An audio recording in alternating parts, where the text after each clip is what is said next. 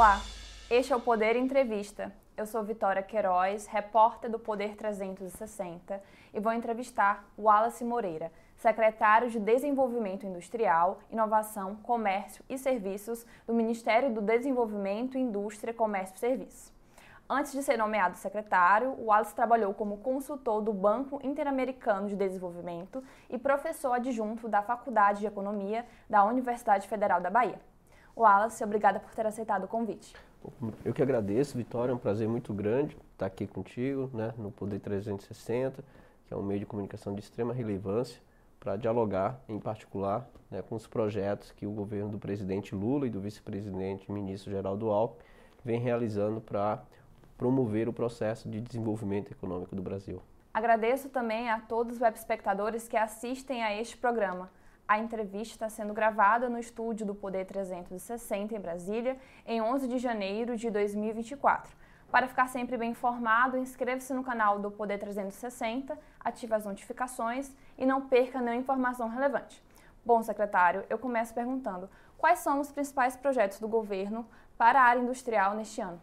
Bom, para 2024, né, agora nós vamos ter é, em breve o anúncio do, do Conselho Nacional de Desenvolvimento Industrial, né, que vai apresentar uma proposta de projeto de neoindustrialização. Só para lembrar, o Conselho Nacional de Desenvolvimento Industrial ele foi reconstituído no, em 2023 pelo presidente Lula, sob a liderança do vice-presidente e ministro Geraldo Alckmin.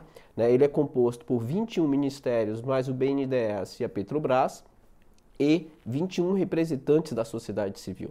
Todos esses atores eles estão dialogando e construindo né, uma proposta de política de neoindustrialização né, com a finalidade de desenvolver seis grandes missões: né, as cadeias agroindustriais, né, infraestrutura e saneamento, o complexo econômico industrial da saúde, a transformação digital, tecnologias críticas e a transição energética.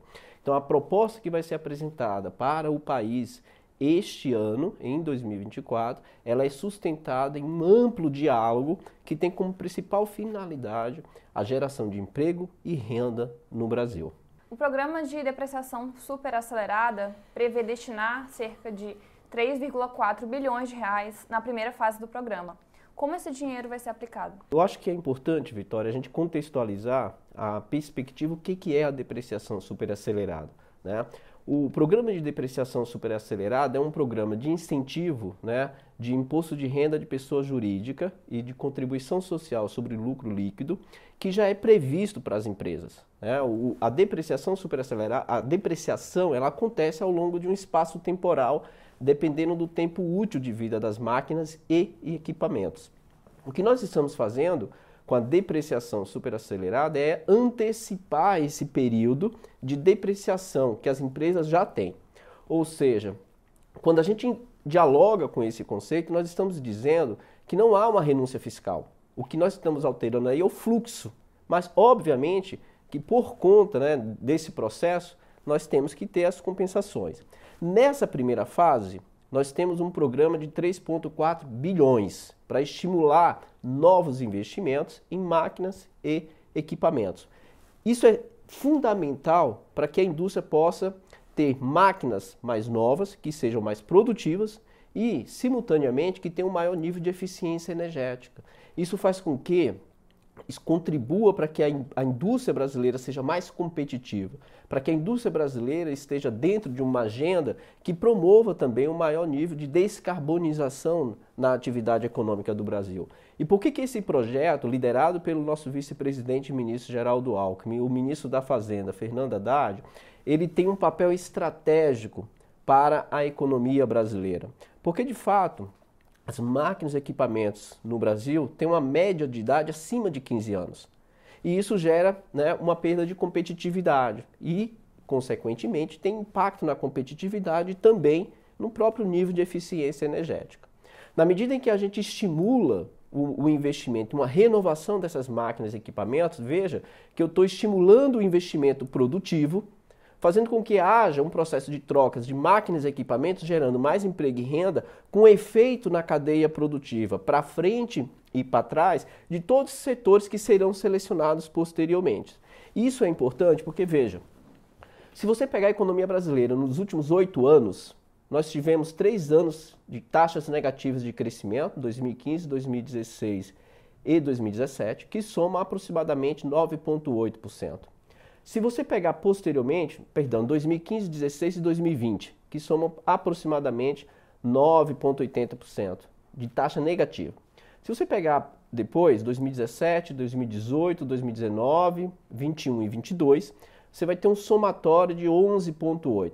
Ou seja, se você pega esses oito anos, o positivo e o negativo, você tem uma taxa de crescimento né, de 2,56. Se você dividir esse 2,6 por 5 anos, isso dá meio ponto percentual de crescimento. É muito baixo.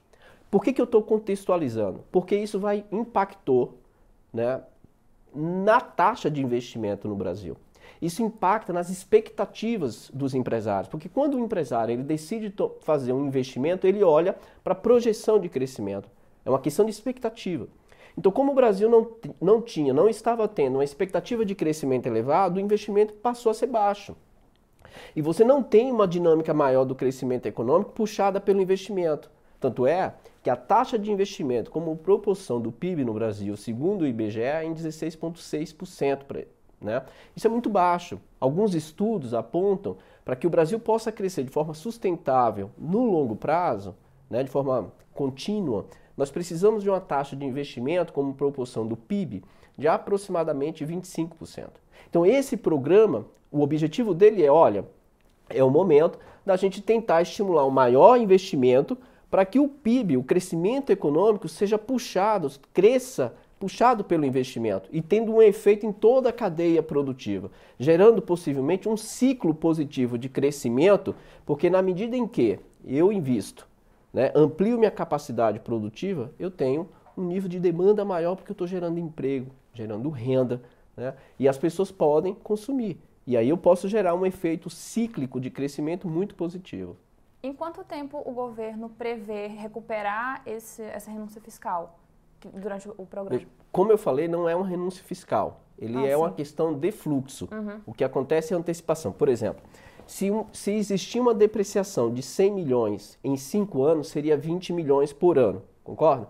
O que, que nós estamos fazendo? Antecipando uhum. tudo isso para dois anos, que é o nosso, a nossa proposta de projeto de lei é 50% em 2024, 50% em 2025. Né?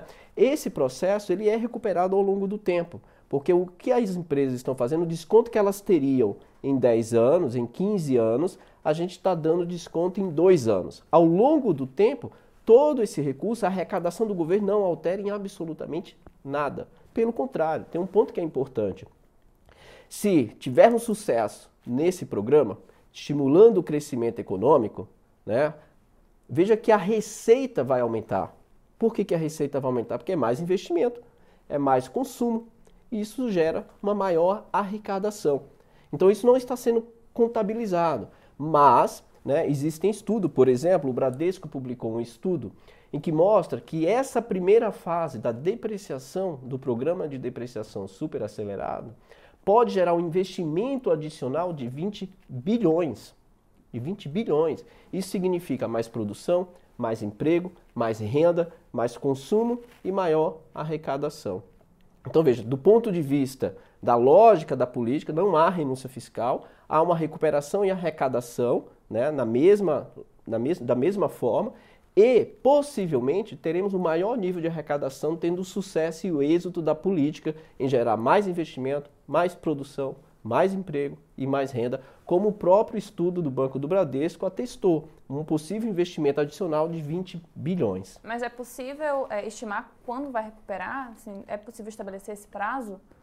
Isso depende muito do, do, do, processo de crescimento. Veja, se porque as máquinas variam muito. Tem máquina que tem depreciação de 15, de 20, de 10, de 5. Então, para cada né, é, é, item, você terá uma forma diferenciada de recomposição das receitas por parte desse benefício tributário que as empresas terão. O programa também prevê uma segunda fase. Como vai funcionar essa segunda fase do programa? No primeiro momento, a gente vai esperar a aprovação do projeto de lei pelo Congresso. Né? É, ele, foi aprovado, ele foi enviado como projeto de lei em caráter de urgência. A partir do momento que ele é aprovado, nós, em até 120 dias, anunciaremos a segunda fase. Essa segunda fase, quando nós anunciarmos, né, iremos também avaliar o valor que será e aí também avaliar os setores que serão contemplados pelo programa de depreciação superacelerada. E por quê?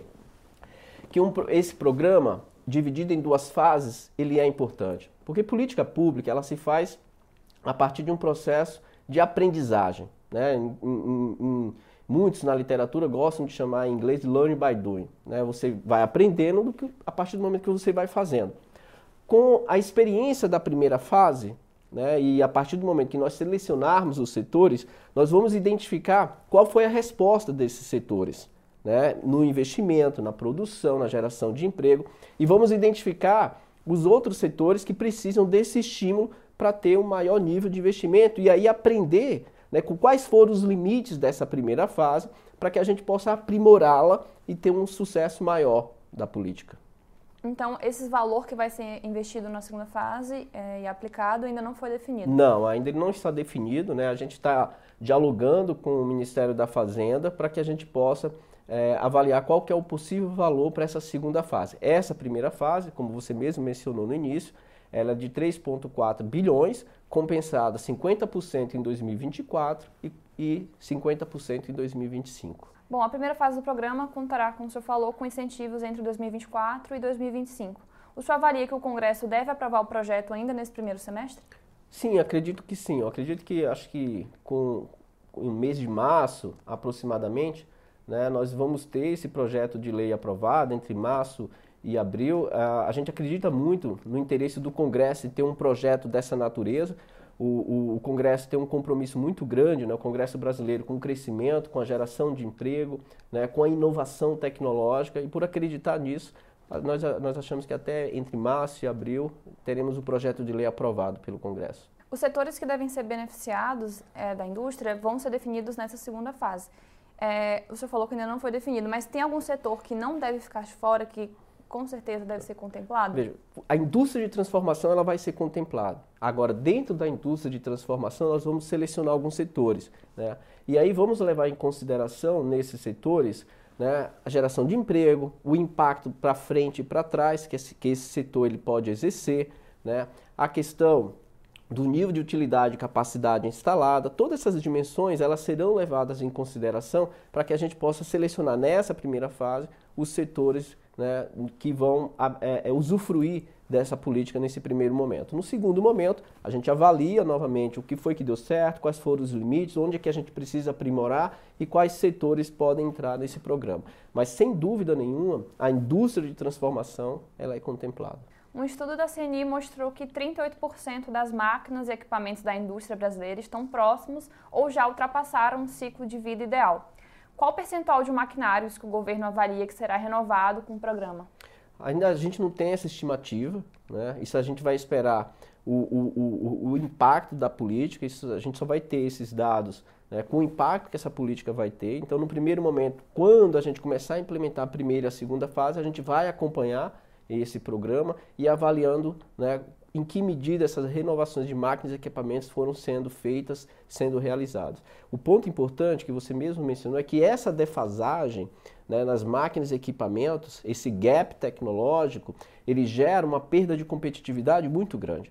Então o programa ele vai ter um papel estratégico, um papel essencial em estimular a renovação dessas máquinas e equipamentos para fazer com que a indústria seja mais produtiva. A produtividade, né, quando ela é resultado de um processo de novas máquinas e equipamentos, ela gera essa competitividade que coloca o Brasil em uma nova condição para poder ir para o comércio internacional. Isso é muito importante. A depreciação superacelerada também deve elevar a taxa de investimentos em relação ao PIB. Essa taxa está hoje em torno de 18%. É um desempenho que é considerado insuficiente para alavancar esse crescimento sustentável a longo prazo. Essa taxa ela deve aumentar com esse programa e tem uma estimativa também de quanto isso deve crescer? A nossa expectativa é que isso gere de fato esse aumento do investimento em termos absolutos e, obviamente, né, na relação do investimento com o PIB. Agora, veja, para que ela tenha sucesso, né, isoladamente, ela não é o suficiente para dinamizar esse crescimento. Um fator extremamente importante é que este ano haja a tendência da queda da, da, da, da taxa de juros no Brasil, para estimular o investimento produtivo.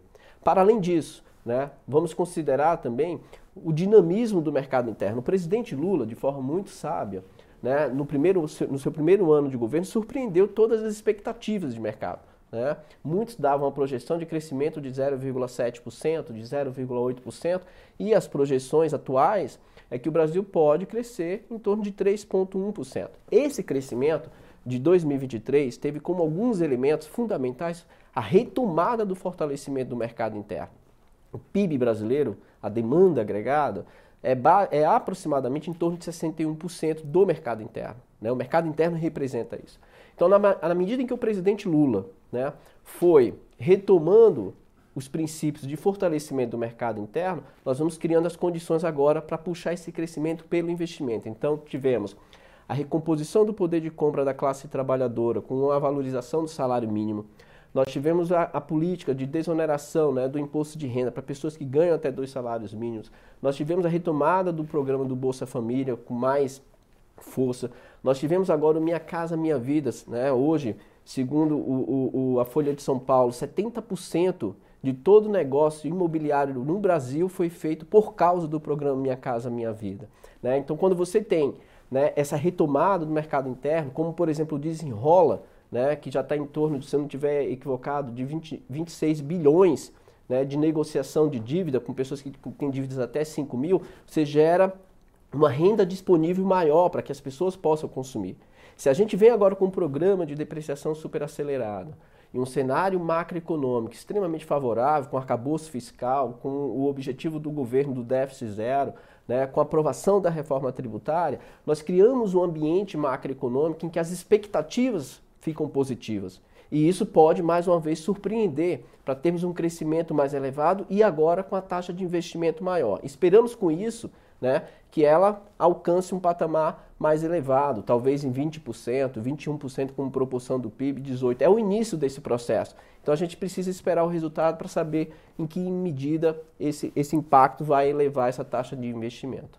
Aproveitando a sua presença aqui, é, eu, eu queria conversar agora sobre o impacto que a reforma tributária vai ter na indústria. A gente sabe que vai ser um dos principais setores que vão ser afetados, é, e aí o texto foi aprovado em, no final do ano passado, mas esse ano vai ter a sua regulamentação. O que, que pode mudar com as votações dos projetos de lei complementares a, na reforma tributária para a indústria? Veja, para a indústria foi fundamental, porque como a Fiesp, a CNI, eles mostram, a indústria tem uma participação como proporção do PIB. Né? A indústria de transformação de 11, 11,2% e contribui em torno de 26% na carga tributária brasileira. Então há uma desigualdade muito grande, uma complexidade no sistema tributário brasileiro que inibe o investimento, que desestimula as exportações. A partir do momento que você tem a simplificação dos tributos no IVA, né, que foi aprovado, né, com os tributos estaduais e federais sendo unificados, você simplifica o sistema tributário brasileiro. Você torna o sistema tributário mais, brasileiro mais compreensível, inclusive para o investidor estrangeiro. Né? E isso tende a gerar um crescimento econômico elevado. Além de estimular o crescimento econômico via investimento, também estimula exportação, estimula a inserção, porque você simplifica o sistema tributário, evitando o acúmulo de crédito. Então eu acredito que a regulamentação ela vai fortalecer esses princípios né, uh, do sistema tributário que foi aprovado para fazer com que a indústria ela tenha mais competitividade, para poder estimular, investir mais e ao mesmo tempo poder exportar mais. Um ponto importante em todo esse debate da reforma tributária é que a reforma tributária ela é um instrumento de política industrial para além de equidade social, né? Porque ela é horizontal. Ela não é vertical. Ela está atingindo todos os setores, todas as pequenas, médias e grandes empresas. Então, todo o setor produtivo será beneficiado pela reforma tributária. É diferente de programas mais de caráter verticais, né, setoriais. Esse é um programa fundamental, era algo né, que já se buscava há muitos anos, há mais de 30 anos se tenta fazer uma reforma tributária. Então, o ministro Fernando Haddad, sobre a liderança dele do presidente Lula, teve um sucesso muito grande de aprovar isso no primeiro ano de governo. Eu tenho clareza e certeza que o Congresso vai fazer o melhor para ter uma regulamentação em que isso é, se efetive, de fato. A Anfávia divulgou que as exportações de veículos encolheram 16% em 2023, enquanto as importações aumentaram 29%. O MOVE, o Programa de Mobilidade Verde e Inovação, que foi lançado pelo governo com incentivos ao setor automobilístico, pode ajudar o Brasil a equilibrar essa balança? Pode, pode. Por que pode? Veja, primeiro a gente tem que avaliar que a queda das exportações do setor automotivo é resultado de contrações do mercado é, é, na América Latina. Né? Um dos principais destinos das exportações do setor automotivo é a Argentina. Né? E a Argentina vem passando por um processo de desaceleração, de crise econômica. Isso, consequentemente, tem impacto nas exportações do Brasil. Né? Mas, por outro lado, o Brasil cresceu as exportações para o México. Né? Óbvio que ainda não o suficiente para recompor a perda de mercado, né, de mercado externo em outros países, como no Chile, como na Colômbia, no caso da Argentina. O Mover, ele, ele vai ser um programa estratégico, é importante, o Mover é um programa né, que oferece previsibilidade para investimento em estruturas produtivas instaladas no Brasil. Né. É um programa de 19,3 bilhões para os próximos anos, entre 2024 e 2028. Né. É importante ressaltar que é um programa que é previsto no PELOA, então não é um programa financiado por tarifa de importação, como foi muitas vezes vinculado, né, por ruídos. É um programa que para 2024 já estava no PELOA em torno de 3 bilhões, né? Então de 3 bilhões e meio para 2024, apenas 500 milhões, um resíduo é recomposto por tarifas de importação como fonte de receita. Mas é um programa que está predominantemente previsto no PELOA, no projeto de lei orçamentário. E para os próximos anos, é um, um programa que vai estar contemplado no orçamento público. Portanto, é um programa que oferece para o setor produtivo previsibilidade para investimento em novas rotas tecnológicas né, que promovam a descarbonização. E um dos critérios que nós exigimos como contrapartida do benefício do crédito financeiro que o Mover dá para o setor produtivo é justamente a maior inserção nas cadeias globais de valor e diversificação de mercado. Isso faz com que as empresas tenham um estímulo maior para exportar. E isso pode contribuir, corroborar para que toda a cadeia produtiva, tanto de montadoras como também de autopeças, possa ter uma inserção internacional maior para o Brasil. E isso é importante, permita-me dizer que é um setor de alta média complexidade tecnológica como um dos grandes desafios da economia brasileira. É melhorar a qualidade da sua pauta exportadora, esse programa tem como uma das, sua, das suas finalidades fazer com que o Brasil avance em exportações de produtos com maior conteúdo tecnológico. Como o senhor mesmo mencionou, a Argentina era um dos principais compradores dos automóveis brasileiros e aí por conta da crise deu essa impactou, né, o resultado do ano passado. É, o que com a gestão do novo governo argentino, com o Javier Milei, pode ser que é, a Argentina volte a esse patamar de ser o principal comprador? Eu, eu, eu, eu espero que a Argentina é, se recupere, que tenha crescimento econômico. Né? Acho que é ainda muito recente para avaliações do que pode acontecer.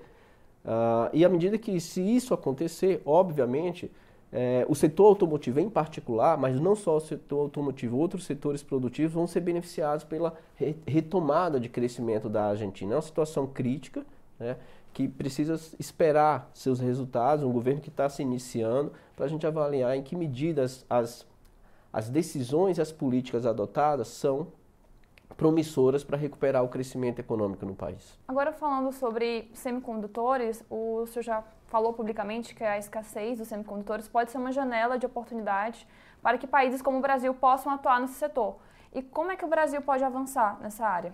Bom, veja, em abril de 2023, o vice-presidente ministro Geraldo Alckmin, uma das suas, das suas primeiras ações no, à frente do Ministério da Indústria foi retomar o novo PADIS, que é um programa de estímulo ao investimento em semicondutores e também para o setor de fotovoltaica, ou seja, de energia né, de, de solar. Esse programa ele tem previsto no orçamento 700 milhões de crédito financeiro para quem investe em pesquisa e desenvolvimento, para quem investe em inovação em ambos os setores, semicondutores e, e, e fotovoltaica. O Brasil é um país que tem um ecossistema de back-end, que nós chamamos na literatura de semicondutores, ou seja, de encapsulamento, de testes e, e encapsulamentos, que é o, o elo final da cadeia produtiva. Né? O Brasil tem aproximadamente de 10 a 15 empresas nesse ecossistema. Com a crise na economia mundial e o mundo adotando políticas de fortalecimento de cadeias produtivas de semicondutores, há uma reorganização dessa cadeia produtiva. O Brasil é um país extremamente promissor em atrair investimentos nesse sentido. Por quê? O Brasil tem um programa de estímulo à inovação para o setor de semicondutores. O Brasil tem um ecossistema formado, inclusive com mão de obra qualificada nesse setor. E o Brasil é um país sem contingência internacional, com um presidente da República que tem uma representatividade internacional muito grande.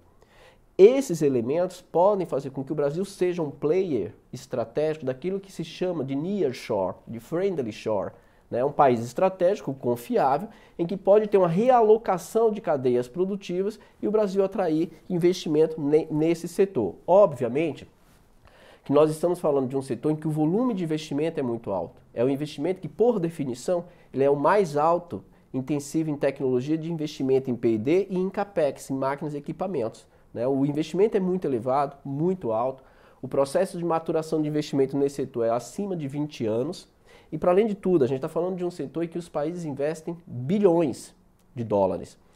Para ter uma ideia do que a gente está falando, a, a, o Chip Act dos Estados Unidos são 52 bilhões de dólares de subsídios e incentivos para atrair empresas para produzir nos Estados Unidos. Agora, eles precisam de parceiros estratégicos, assim como a China precisa de países estratégicos em parcerias comerciais e tecnológicas. E eu não tenho dúvida nenhuma que o Brasil se coloca nessa condição por ter fatores relevantes que atraiam esses investimentos. O senhor falou que o Brasil tem um cenário favorável a esse tipo de investimento. Então, o que, o que, que falta para que a gente possa se tornar um, uma referência nesse setor? Não, referência, eu acho pouco provável que consigamos ser, com toda sinceridade, porque a gente está falando de um setor que já tem os players consolidados. Se você pegar o setor de semicondutores, os Estados Unidos, como proporção da receita de semicondutores, domina 50% dessa cadeia. Os Estados Unidos, que domina o elo superior da cadeia de fabricação, de design, né, desse setor tem o poder, por exemplo, de dizer e estabelecer sanções, como vem acontecendo e que aconteceu no período recente, impactando inclusive no mercado internacional de semicondutores, né? Porque você tem como um dos principais consumidores desse mercado a China. Quando você implementa né, políticas de sanções e evita que esses países tenham acesso a esse produto que é considerado um produto de segurança nacional, você tem impacto no mercado internacional. Veja, na minha avaliação, o Brasil não vai ser uma referência mundial, mas o Brasil pode ser um ator e um parceiro estratégico na economia mundial em elos da cadeia produtivas de semicondutores. E para isso seriam então necessários subsídios do governo para que tornasse o Brasil esse parceiro estratégico? Vamos lá. Esse setor, se você pegar o relatório da Semiconductor Association Industry, a CIA, que é a principal instituição internacional de semicondutores, o que é que eles vão dizer? Olha, o que é o setor de semicondutores? É um setor de alta complexidade tecnológica que exige um volume muito alto de investimentos. O risco é muito alto quando você investe em inovação. Né? As expectativas, a, a, os riscos de investimento, se a, aquela inovação tecnológica vai dar certo ou não, é muito alto. Isso exige contrapartidas. Isso quem está dizendo é a CIA. Então, o que, que os países fazem? Estados Unidos de todo investimento, 15% desses investimentos são subsidiados pelo governo americano, para além de garantia de compras públicas desses semicondutores. A Europa, segundo a CIA, dá subsídios de em torno de 20% como proporção do investimento para todos aqueles que produzem semicondutores. A, a Ásia, o, o subsídio chega a 25%, no caso da China, 30%. Então a gente está falando de um setor que, na sua natureza, ele é subsidiado. Tá? Então, o que, que nós temos no Brasil para poder contribuir e estimular esse setor? O PADIS, que é um programa de semicondutores que tem está previsto no pelo crédito financeiro de em torno de 700 milhões de reais até 2026. Então, esse é um instrumento importante. Para além desse instrumento, nós temos outros, né? como, por exemplo, eu citei né, inicialmente, o Mover, ele é relevante porque, veja, o setor automotivo é um dos setores que mais consome chips no mundo. Quando eu tenho dois programas que estão dialogando, que é esse caso, né, você contribui para atrair esses investimentos, coisas que poucos países têm.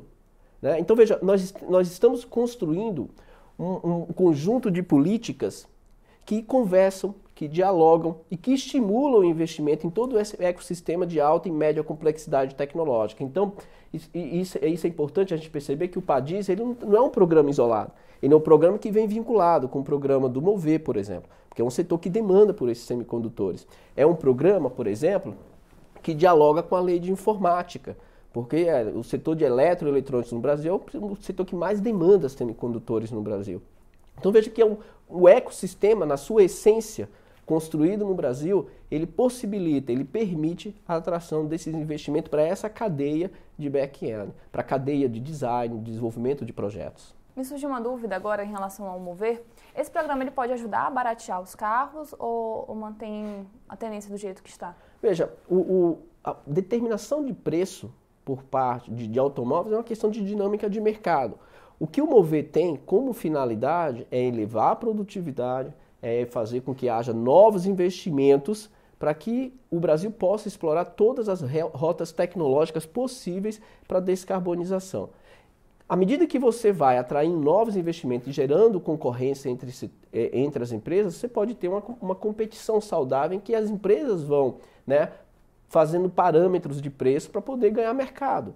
Como a gente tem no Mover uma premissa de, de benefício de crédito financeiro para novos investimentos, as empresas que já estão estabelecidas, elas vão ter que se adequar à nova realidade da concorrência de mercado.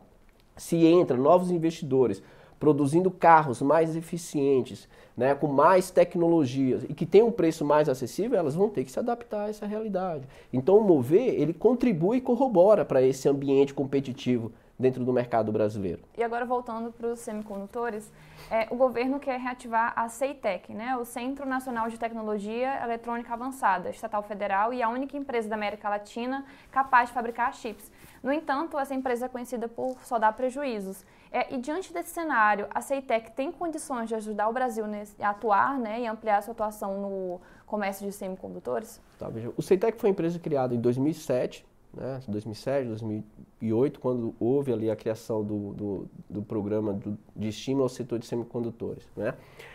A gente está falando de um setor, como eu falei inicialmente, que a maturação do investimento são de mais de 20 anos. Tá? Mais de 20, 25 anos.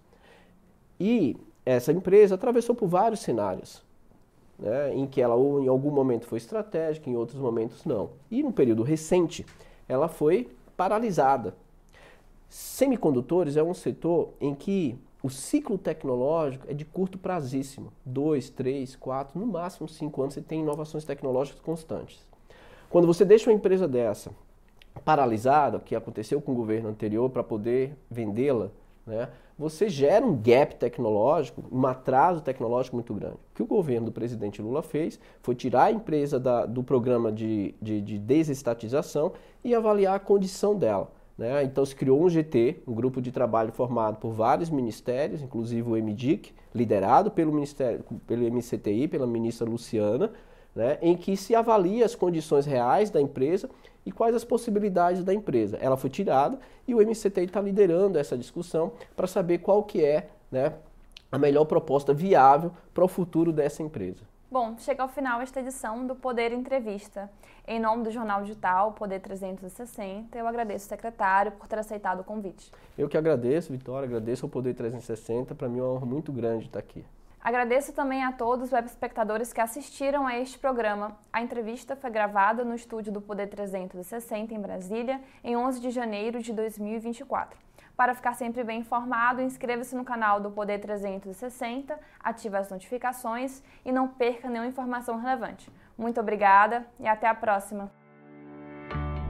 Poder Monitor, a ferramenta mais completa para monitorar os três poderes. Acesse agora poder.cc/monitor ganhe 30 dias grátis.